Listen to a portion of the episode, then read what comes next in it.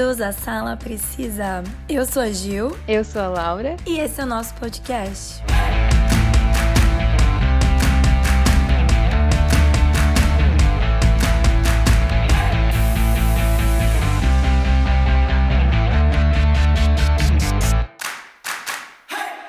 Antes de tudo, galera, não reparem na minha voz, tá? Estou um pouco rouca por causa desse frio, né, que está fazendo aqui em Tapetininga, por causa dessa vida de atleta também, né? Então, tenho ido treinar à noite, beach tênis, então aguentem até o final a minha voz neste episódio de hoje. Por favor. Bom, e antes de começar a falar né, das nossas indicações, vamos esclarecer que o Brasil produz sim muitos filmes e séries excelentes. Com certeza. A gente tá aqui para provar. Sim.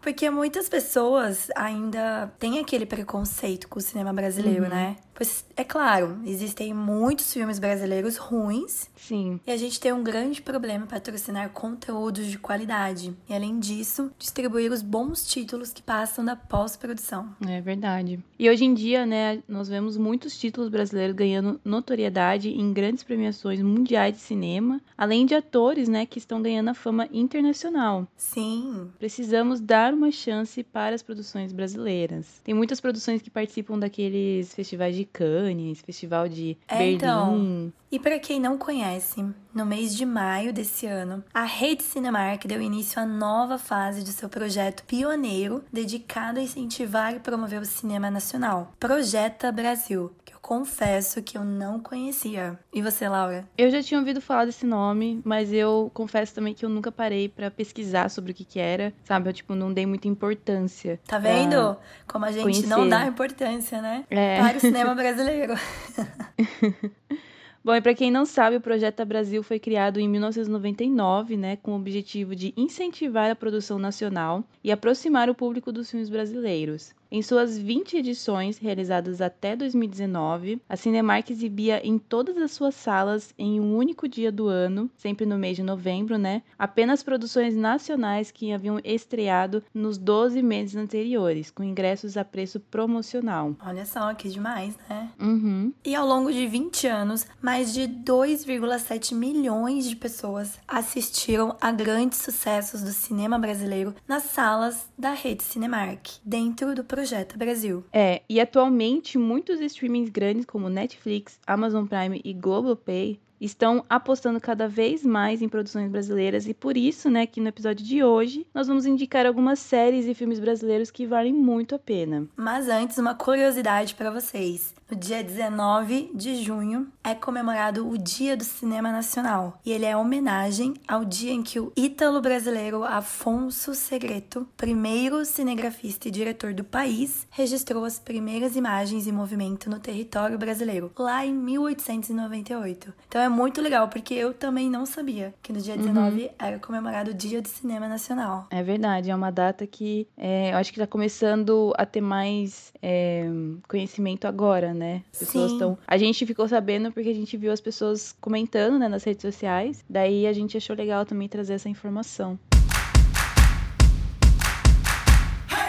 Anunciada lá em 2020, quando Manu Gavassi, cantora, atriz e agora ex-BBB, estava no auge da fama devido ao reality show, né? Uhum. A série, ela incrementa o elenco com atrizes já renomadas como Bruna Marquezine, Carol Castro, Cheryl Menezes, Vanessa Gerbelli e Natália Klein. Então, pra quem não sabe, a minha indicação de hoje é a série Maldivas, que estreou na Netflix no dia 15 de junho. Mas antes, a gente comentou na nossa última live, na semana passada, né? E uhum. comentando aqui de novo, que a equipe Sala Precisa conseguiu acesso exclusivo ao primeiro episódio da série no dia 13 de junho, né? Ou seja, antes de todo mundo. Tipo, antes de estrear na Netflix. Por isso, Netflix, a gente tá fazendo uma publi free aqui para você hoje, indicando sua nova série brasileira.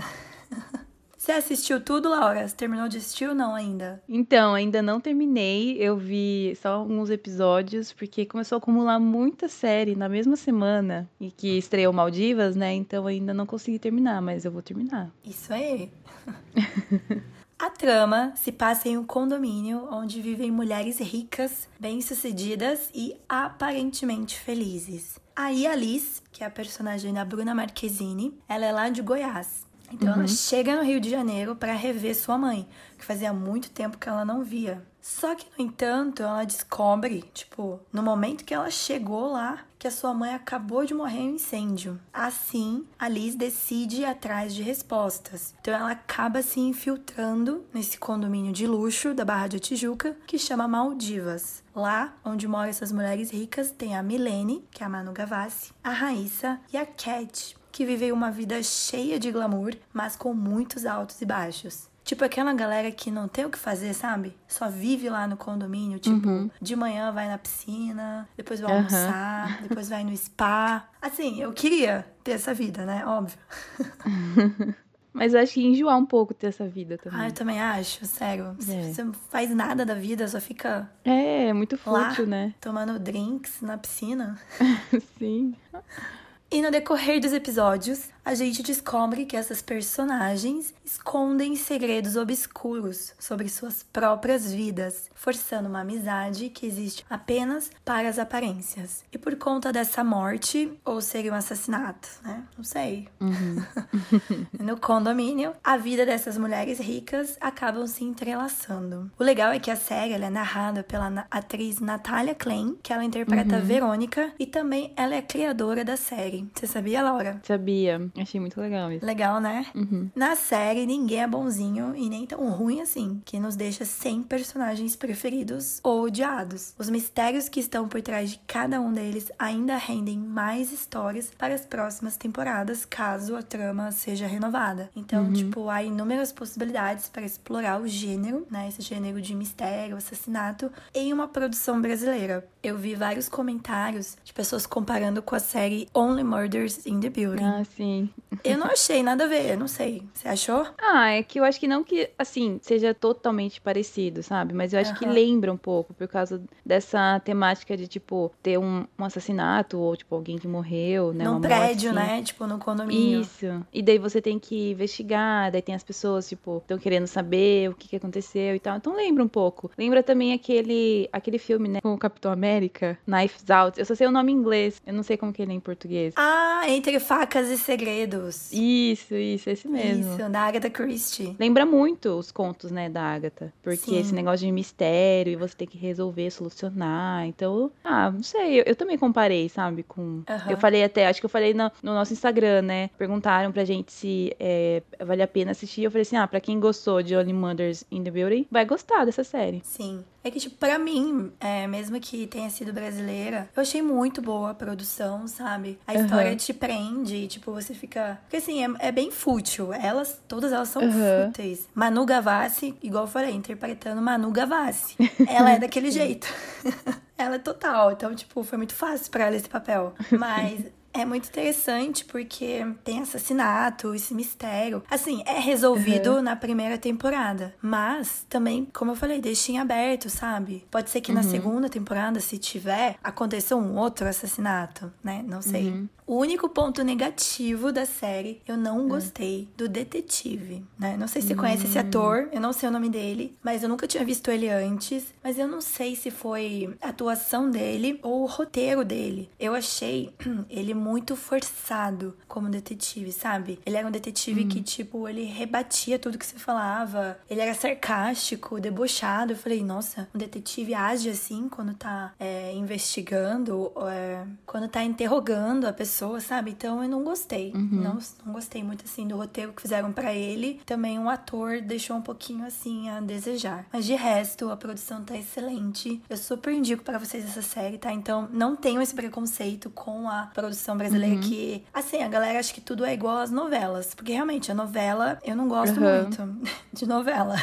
Mas não é, tá bom? A atuação tá, tipo, super legal, tá super boa de todas elas. São sete episódios. Tem alguns que são meia hora, 40 minutos. Então dá pra maratonar, assim, em dois dias. Todos já estão disponíveis na Netflix. Então fica aí minha indicação de hoje, Maldivas. Bom, como a gente tá no mês, né, do orgulho LGBTQIA+, Sim, aumentou mais um? Eu acho que agora tem esse plus no final, né, não sei. Então, como a gente tá no, no mês, né, do orgulho e também estamos falando sobre produções brasileiras, então a minha indicação de hoje é o filme Hoje Eu Quero Voltar Sozinho. Mas, na verdade, antes dele ser um filme, ele era um curta-metragem, né, então o curta chamava assim, Eu Não Quero Voltar Sozinho, e daí depois, a partir desse curta, porque ele fez muito sucesso, né? É, ficou muito famoso, ganhou vários prêmios, ganhou muitos prêmios mesmo. É, daí fizeram, acabaram fazendo o longa-metragem, né? Que é o filme, que daí passou a se chamar Hoje Eu Quero Voltar Sozinho, né? Então é tipo a diferença do eu não quero e eu quero. Hoje eu quero. Bom, e para quem gostou daquela série, para quem assistiu a série Heartstopper é, da Netflix. Maravilhosa! Para quem já viu o filme é, com Amor Simon e a série agora, né, com Amor Victor, que é da, do mesmo do filme, né, vai super curtir né? O Hoje Eu Quero Voltar Sozinho, porque é na mesma pegada. Então é nessa pegada de tipo, não só de dois meninos estarem se descobrindo, né? Tanto na paixão entre eles, como na questão da sexualidade, né? Mas eu Sim. também acho que no visual, sabe? Lembra que Heartstopper tinha aquele visual que era um pouco desenhado junto com, com as imagens? Sim, muito legal isso. Então, a divulgação do Hoje Eu Quero Voltar Sozinho também é um pouco assim, é bem nesse estilo. Então o filme conta sobre a história do Leonardo, que ele é um adolescente é, cego, né, que é deficiente visual. E ele tenta lidar, tipo, com as coisas do dia a dia dele, de sendo um adolescente, né? Mas também, né, com, é, com os problemas, assim, da mãe dele ser muito super protetora, por ele ser, né, deficiente Sim. visual.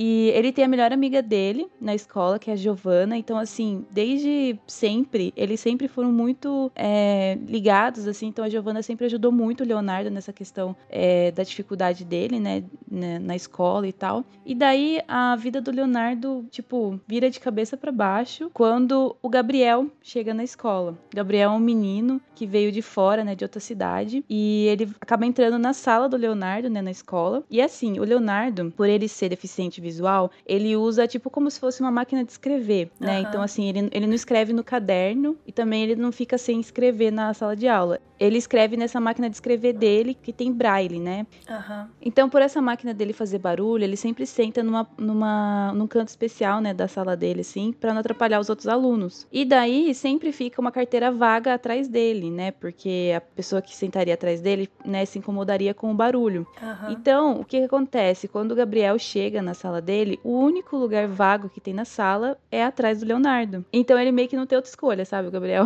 ele tem que sentar perto do Leonardo. Então é aí que começa a amizade dos dois, né? Porque o Gabriel é um menino super sensível que acaba se interessando, né, pelo Leonardo, por tipo, ele não se interessa em fazer amizade com outras pessoas da sala, né, que são as pessoas que fazem bullying com o Leonardo e tal. Ele se interessa pelo Leonardo, de conhecer mais, né, sobre é, a deficiência dele e tal, sobre o dia a dia dele, né? Então assim, eles começam a voltar juntos do, da escola para casa, né? Porque eles moram mais ou menos perto, assim. Então é meio que acho que esse que é a jogada do nome, né? Do tipo, hoje eu quero voltar sozinho, porque é, ele sempre voltava com a amiga dele. Então é a única pessoa que a mãe confiava, fora ela, né? Então, assim, é, tem dias que ele escolhe voltar com o Gabriel e não com a, com a amiga dele, né? E daí a gente vê também que a Giovanna, que é amiga, começa a ficar com um pouco de ciúmes, porque ela, ela sempre foi a pessoa que ajudou, sabe? É muito legal, muito fofo esse filme, porque mostra várias coisas. Mostra a dificuldade do Leonardo como deficiente visual e também dele se descobrindo, né? Então é fofo ver essa amizade dos dois. E o Gabriel também, pelo que a gente percebe no filme, ele também não, não tinha muito conhecimento dessa da sexualidade dele, né? Ele começa a descobrir com o Leonardo. Então é muito fofinho, indico muito esse filme. Ele tá disponível na Netflix, então é muito Sério? fácil de assistir. Não sabia uhum. que tava, que legal. É, ele tem, ele tem também na Telecine. Eu não sei se na Globoplay ele tem, mas provavelmente tem, porque bastante filme brasileiro tem lá. Mas tá aí, hoje eu quero voltar sozinho, disponível na Netflix. Fica a minha primeira indicação. Todo mundo já teve vontade de voltar no tempo e consertar alguns erros, né? Eu queria muito voltar, nossa. Muito. Quando a Bruna Vieira escreveu De Volta aos 15, foi exatamente isso que ela pensou. Numa história que lembra bastante o sentimento nostálgico e de comédia romântica do filme De Repente 30 e Quero Ser Grande. Sim, a série da Netflix é a adaptação do livro da blogueira Bruna Vieira, que começou a escrever no seu blog depois dos 15 na série, nós conhecemos Anitta, que é interpretada pela Maísa e pela atriz Camila Queiroz. Ela é uma mulher de 30 anos que está descontente com o rumo que a sua vida tomou. Eu me identifico muito com essa personagem. Não sei você, Laura. Uhum. Tô quase chegando aos 30. Parece que eu não fiz nada da minha vida. Nem faz, parece que passou muito rápido, né? Nossa é, vida. então. E aí, com a oportunidade de voltar aos 15 anos, ela começa a reparar os erros que acredita ter cometido, mas não imaginava que suas decisões impactariam na vida de todos ao seu redor, pois cada mudança no passado impacta o futuro de todos e nem sempre para melhor. Se você tivesse essa oportunidade, Laura, você voltaria a ter 15 anos? Ah, não. Acho que não. não. Porque quando eu tinha 15 anos, era a época que eu era muito dramática. Lembra? Que eu era aquela emo ao extremo. Nossa, eu sou essa emo ao extremo agora, então, com 27, que eu sou total dramática ainda. Nossa, não, eu não, eu não voltaria, acho. Foi uma época muito dark da minha vida, assim. assim que eu não queria socializar com ninguém, eu só queria ai, chorar e era tudo Andar de drama, skate. né? É, aquele drama de adolescente. então, a Anitta quando ela volta, né, aos 15 anos, ela tenta consertar a vida da Carol, a sua prima, que tá envolvida com o boy lixo da cidade, da Luísa, a sua irmã que vive presa no papel de princesinha da cidade, do César, seu novo amigo que precisa de coragem para ser quem é, e do Henrique, seu melhor amigo nerd, que é secretamente apaixonado por ela. Então o enredo ele não oferece assim grandes novidades e ele é bastante uhum. similar a vários outros filmes de viagem no tempo, né? Uhum. E muito parecido com De Repente 30 que eu nunca vi. Nossa, todo mundo, todo mundo comparou, né, com De Repente é, 30. então, sim. Só que o legal é que, tipo, em nenhum momento a história da Bruna Vieira, né, ela não pretende reinventar ou criar algo 100% novo. E sim, uhum. ela quis trazer essa nostalgia, né? E o sentimento de revisitar a adolescência nos seus seis episódios. Então é uma série uhum. rápida também. Só que assim, diferente de. Não sei, vai. Maldivas é bem clichêzão também. Uhum. Mas De Volta aos 15 é muito mais clichê. Clichê adolescente, sabe? Tipo, sim. do romance, de tudo. Mas é muito uhum. nostálgico, né? Igual eu falei. Tipo, a galera lá usava shocker, né? Não vou negar que eu ainda uhum. usei nesses anos anos nessa década.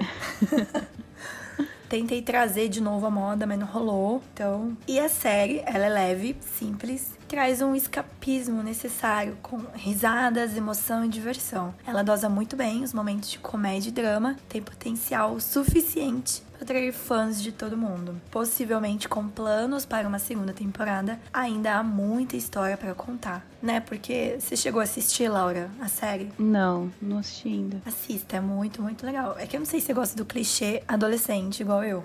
Eu gosto. Ah, depende, depende do clichê, eu gosto. Mas é muito legal, muito assim, divertida de assistir. Realmente, termina no ponto que, meu Deus, precisa de uma segunda temporada. Porque uhum. eu já li o livro, eu tenho o livro, né, uhum. da Bruna Vieira. Eu já tinha lido há muito uhum. tempo. Eu li o segundo, ela escreveu o segundo, né? E tá demorando, Bruna Vieira. Cadê o terceiro? Faz muito tempo que eu já li o segundo, nem sei mais o que acontece. Estamos aí na expectativa do terceiro. E se realmente a Netflix adaptar tudo, seria legal uhum. ter três temporadas, né? Cada temporada para um livro. Uhum. Então, eu super indico De Volta aos 15, né? Pra quem curte esse clichêzão anos 2000, né? De uhum. romance adolescente. E tá muito legal. A Maísa, nunca tinha visto ela atuar. Não lembro se eu já assisti algum filme não. com ela, acho que já. Mas não assistiu aquele que ela fez dos dois pais? Ai, eu não lembro agora. Acho que não. Esse filme é legal também, a Maísa tá muito bem, né? É um filme, se eu não me engano, tá na Netflix também. É, uhum. acho que eu não assisti. A Maísa e a Camila ficaram, tipo, com o cabelo igualzinho, sabe? As duas com a uhum. mesma personalidade. Então, isso que foi uhum. muito legal. Então, vale a pena conferir. É, então, eu não vi ainda essa série, porque eu, eu já imaginava que ia ser bem clichêzão, assim, né? Sim, demais. Tipo, o extremo, realmente. Uhum. então, eu fui meio que, tipo, deixando, assim, mas, é, não sei. Se um dia eu tiver sem nada para fazer, assim, quiser só ver uma coisa mais levinha, assim, talvez eu coloque, né? Porque ela é rapidinha de maratonar. E a Maísa, eu gosto muito da Maísa. Eu gosto tipo, né, da... Acompanho ela desde quando ela é pequenininha e Sim. sempre gostei da participação dela, tanto em novela quanto em filme, né? E ela, como, assim, na vida pessoal, ela é uma, ela é uma pessoa muito simpática, né, nas redes sociais É, também. ela parece ser muito simpática. Eu queria conhecer ela.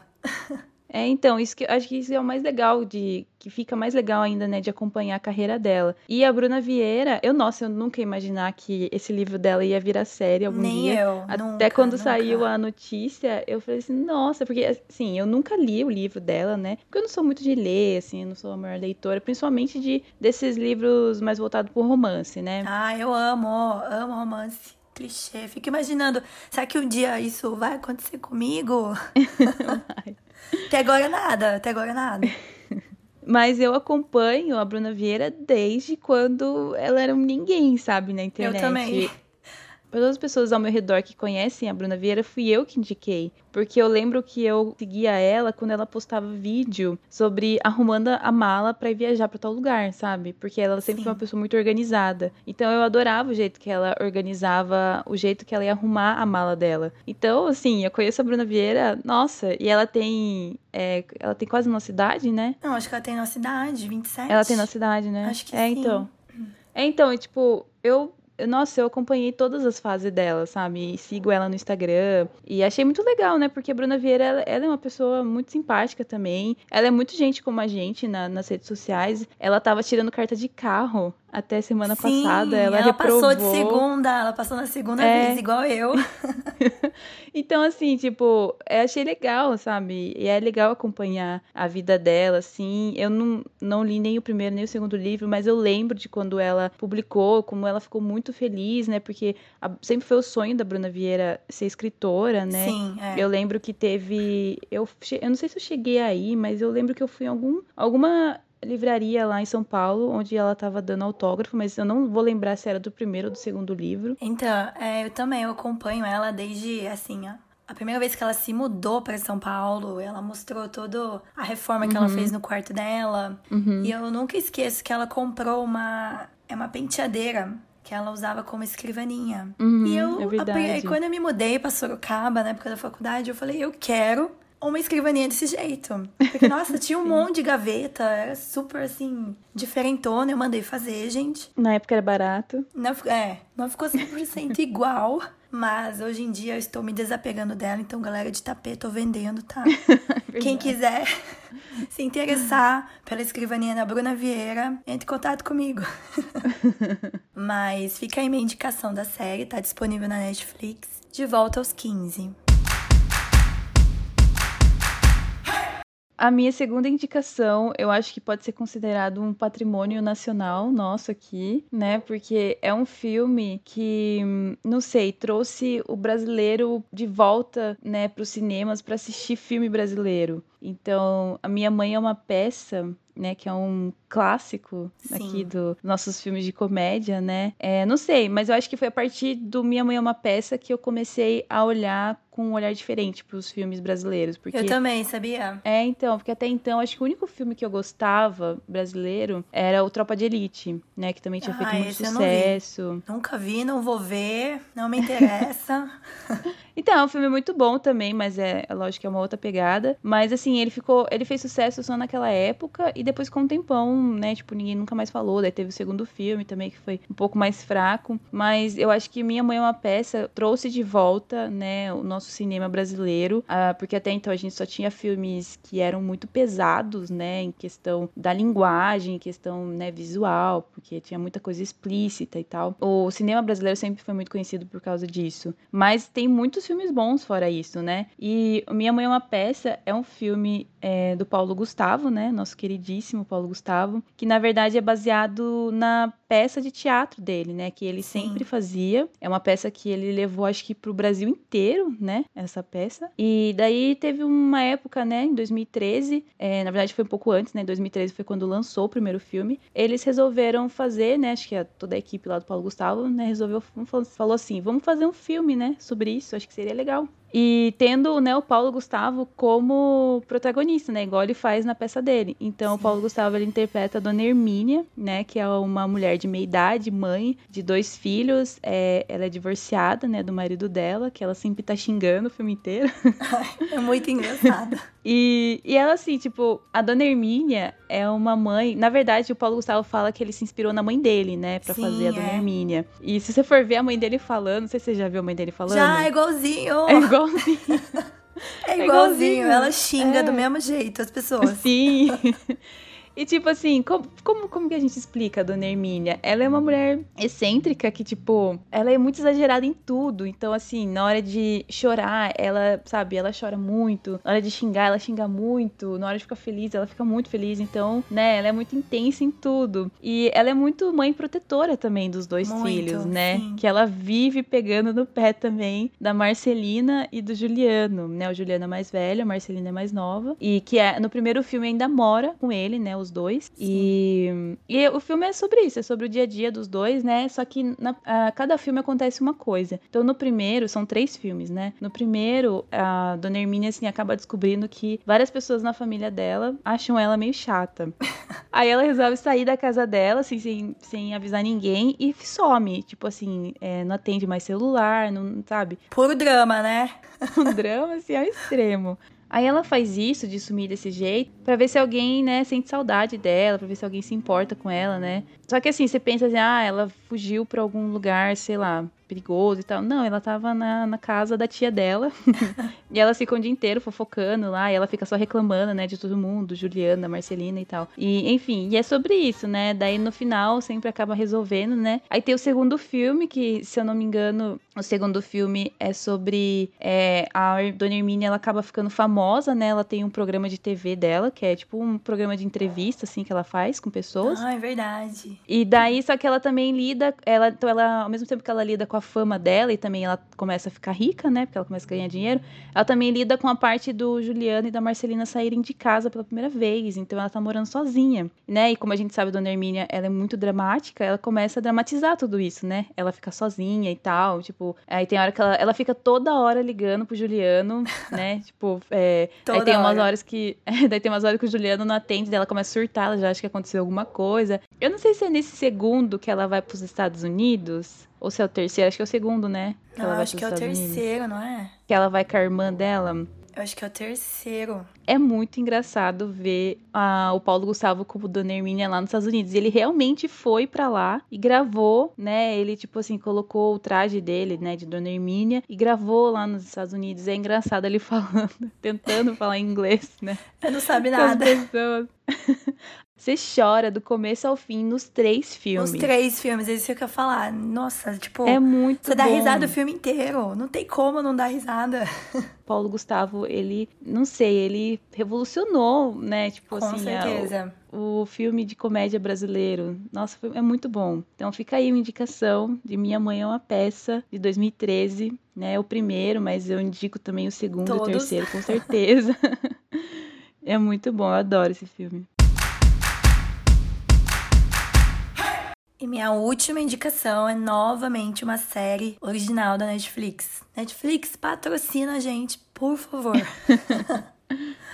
Bom Dia Verônica é baseada no romance homônimo de Ilana Casoy e Rafael Montes, que escreveram sob o pseudônimo de Andrea Kilmore. Com estreia em outubro de 2020, a série já foi renovada para sua segunda temporada, mas ainda tá sem data de estreia. Essa série você já viu, né, Laura? Uhum, vi. Terminou tudo? Porque eu lembro que na época você achava muito pesada, né? É, então, eu, eu cheguei a terminar, mas eu demorei muito para terminar. É bem pesada eu, mesmo. tipo, é, ela é bem pesada, então eu sempre tentava assistir outras coisas no meio.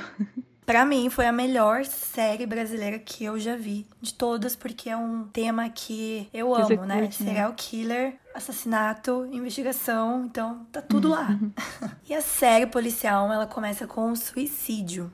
Uma mulher chega lá na delegacia de homicídios de São Paulo e denuncia para o delegado Wilson Carvana sobre um homem que a dopou e abusou sexualmente dela. Só que logo depois que ela faz essa denúncia, ela tira a própria vida dela durante uma confusão que acontece lá na delegacia. E a partir disso, que a Verônica é a escrivã da delegacia e também ela é afiliada do delegado, ela uhum. começa a trabalhar nesse caso. No meio disso, ela também começa a investigar um caso de violência doméstica e serial killer, que envolve o coronel Brandão e a sua mulher Janete. Nossa, eu fiquei com muito medo desse Coronel Brandão. Sim, o, o, ator, né, o Eduardo Moscovis, ele fez uhum. muito bem o papel, sério. Ficava com muito medo. Ele chegando assim, a mulher tava fazendo alguma coisa lá na casa. E tipo, é, corre, um corre, que tipo, ele tá né? tá chegando, meu Deus, meu Deus. Sim. A série, ao contrário de muitas outras, ela trata a violência doméstica e o relacionamento abusivo da forma como ele é e como deveria ser tratado pelas demais produções, né? Ele é uhum. totalmente errado e problemático. A série ela não tenta romantizar essas relações abusivas né? E tanto que ela alerta para as suas consequências, que muitas vezes acabam sendo assassinato dessas mulheres que vivem no relacionamento abusivo. Então, toda a atuação dos personagens impressiona. Real oficial, sério. Esquece aquela atuação novela, não é? Nessa série não é. É verdade. Principalmente a da Janete, que é interpretada pela Camila Morgado. Gente, a uhum. atuação dela tá assim, brilhante. Sensacional, né? Sensacional. Ela é a esposa do Coronel Brandão. Ela é vítima uhum. de violência doméstica e sofre um intenso abuso psicológico. Então, mostra muito, né, esse abuso psicológico que ela sofre, que tipo, ele começa a ameaçar, então ela faz tudo, né, que ele manda, com medo, né? Porque sabe que se não fizer, ele vai bater nela, vai machucar ela, né? Uhum. E isso mostra na série também, né? E a atriz, ela passa esse sofrimento da personagem, né? Quanto uhum. ela tem medo, esse medo, né, do marido. E ao final, a Verônica, né, ela nos surpreende e a trama toma um rumo bem diferente daquele proposto nos episódios iniciais. Confesso que eu fiquei meio assim com esse final, não sei você, uhum. Laura. Mas não que isso é um elemento ruim, né? Pelo contrário, faz com que esse final faz com que a gente fique perguntando o que que vai vir em seguida, né? Como que será essa segunda temporada? Porque se não tivesse segunda temporada, ia ser decepcionante esse final, sério. É, então, porque ficou, né, meio que com uma interrogação aí. É, então. E na segunda temporada, a gente vai acompanhar a intriga da corrupção, né? Porque é mostrado muito essa corrupção dentro da polícia, tanto que a Verônica começa a investigar e descobre muita coisa coisa, né, dessa corrupção. Então vai aprofundar mais ainda nessa investigação da Verônica nessa corrupção. Ela é foi dada como oficialmente morta, né, na primeira temporada. Então ela vai fazer o que for preciso para descobrir a verdade e conseguir voltar para sua família. Assim, até que é uma jogada inteligente, porque ninguém vai atrás dela enquanto uhum. ela investiga, já que todo mundo acha que ela morreu. Uhum. Então agora, nessa segunda temporada, ela vai descobrir uma ligação sombria entre um orfanato onde o Brandão cresceu e um uhum. missionário perigoso em busca do poder. Infelizmente, como eu falei, né, não tem data de estreia, mas a Netflix soltou algumas fotos oficiais. É, vai ter um uhum. elenco adicional nessa segunda temporada, né? Novos atores e atrizes. Então eu tô muito ansiosa. Eu cheguei a ler o livro também. É bem parecido. Ah, é verdade. É bem parecido, gostei bastante. Mas, gente, essa série, sério, eu comecei a maratonar, acho que foi um dia. Eu fiquei a madrugada inteira assistindo. Eu, eu falei, não dá. Terminei um, eu falei, meu Deus, preciso ver o outro. O que, que vai acontecer? Meu Deus do céu. É muito, muito boa. E te prende do início ao fim. Como eu falei, é a melhor produção brasileira que eu já assisti. Assim, disparado, sério. Uhum. Muito, muito muito bom, vale muito a pena assistir. Bom dia, Verônica. E no livro, quando você leu, ele tem uma resolução no final? Ai, que pergunta difícil. é, eu li faz muito tempo, assim, muito tempo não, né? Em 2020. Uhum. Mas eu não lembro do final, gente. Nem que eu fosse dar uhum. spoiler aqui, eu não lembro do final. Não sei se essa segunda temporada vai pegar o livro. Uhum. Pode ser que ah, seja tá. a criação é. agora dos roteiristas mesmo, entendeu? Isso, é verdade. Eu acho que é a criação deles. Hum, Mas vale muito a pena também o livro e a série. Bom, e agora por último eu vou indicar uma série, é original da Globoplay, mas eu assisti ela na, quando ela passou na Globo, né? Porque eu não tenho assinatura da Globoplay, que já é muito streaming para assinar. Muito.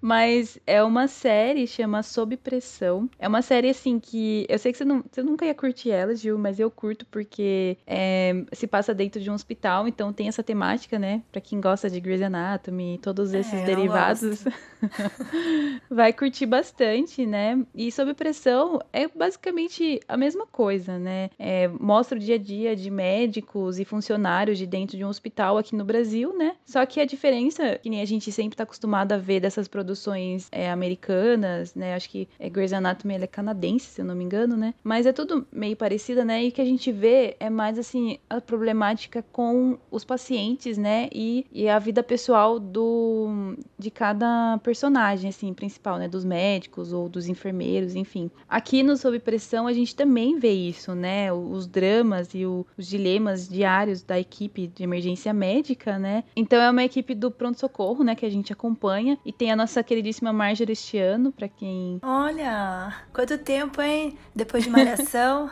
é, então, pra quem acompanhou ela no Malhação, ela tá aí. Meu, e ela tá muito boa nessa série. Sem brincadeira, ela tá, tipo, sensacional. Então, e a Marjorie este ano, tipo, além de mostrar também a, a, os dramas da vida dela, né, como médica e tal, também mostra os problemas, né, as problemáticas do, do hospital em não ter muita coisa, sabe? Não ter muitos recursos. Que é uma realidade que a gente vive aqui no Brasil, Sim, né? Que muito, muitos hospitais. É, e uma coisa que eles retrataram muito bem, tipo, foi sensacional o jeito que eles mostraram e que, que fez a série bombar, né? Porque até então ela passava na Globo, mas assim, ninguém dava muita importância. Mas a série começou a mostrar é, a pandemia, né? Quando a gente passou pela pandemia. E tudo isso na época que a gente tava na pandemia ainda. Uhum. A série ela começou em 2017, né? Teve a primeira temporada, mas daí por causa da pandemia ela deu uma parada, então ficou um tempo sem passar. Mas depois eles voltaram e quando voltou, voltou na época da pandemia. Então, assim, eles mostraram um, um, dos médicos ficando doente, quase chegando a morrer, né, por, por problemas respiratórios, mostraram aquele, aquela questão da falta de oxigênio nos hospitais, uhum. da época que tinha pessoas que roubavam cilindros, lembra? Que teve uma época que Nossa, tinha uma galera roubando sim, cilindro. Verdade. É, então, eles mostram tudo isso, aí mostra também, tipo, a questão deles, é, a parte psicológica também, né, de você trabalhar ali, tá de frente, né, com, com o Covid. O nome da série já diz, né, sob pressão, é, né? exatamente porque é pronto-socorro. Para quem já passou por um pronto-socorro de um hospital da cidade, público, né? Sabe o quanto é loucura, né? Essa série ela mostra muito bem isso. E já tem três temporadas disponíveis na Globoplay, né? Quando sai uma temporada na Globoplay, um tempinho depois eles passam na Globo. Então acho que isso tá fazendo ficar mais conhecida, né, a série. Uhum. Porque realmente não são muitas pessoas que assinam a Globoplay, né? Então é difícil você assistir diretamente lá. Tem outras séries, né, que a gente até conhece, que são originais da Globoplay, mas que não são tão famosas por causa, eu acho, na minha opinião, que é por causa disso. Porque não tem muita gente que assina ainda essa plataforma, né? Mas tem séries muito boas lá. Tem aquela que eu acho que eu comentei com você, né? Tem Aruanas, que é uma série que conta, fala sobre a Amazônia, né? Então tem isso, essa sobre pressão. Então, assim, é, é um streaming que ainda tá chegando aos poucos, né? A Globoplay. Tem todas as novelas que a gente conhece da Globo, tem lá, né? Mas também tem muito conteúdo original bom. Mas é por causa daquilo que a gente falou, né? Que a galera uhum. tem o preconceito com as produções brasileiras, né? Então, às vezes, nem quer assistir, né? Achando que é, sei lá, uma novela da vida. Essa é, galera então. que não curte novela, né? Mas. É, então por isso que a gente indicou várias produções aqui, né, da Netflix, da Globoplay, uhum. para mostrar para vocês que sim, produções brasileiras são muito boas e se igualam assim em produções internacionais. Então fica aí minha indicação de Sob Pressão, todas as temporadas disponíveis lá na Globoplay e né, ansiosa também pelas próximas aí que estão vir. Eu faz tempo, confesso que faz tempo que eu não assisto, porque eu não tenho mais acesso a Globo aqui em casa, a gente não assiste mais Globo. Stream, oh. oi! Então faz muito tempo, né, que que eu não assisto. Eu lembro que eu assisti na época da pandemia, né? Não sei se foi muito bom ter sido naquela época, porque eu ficava mais noiada ainda. É, então. questão, questão da pandemia, mas hoje em dia tá mais tranquilo você assistir, tá mais de boa. Mas é, é muito interessante o jeito que eles retratam tudo isso.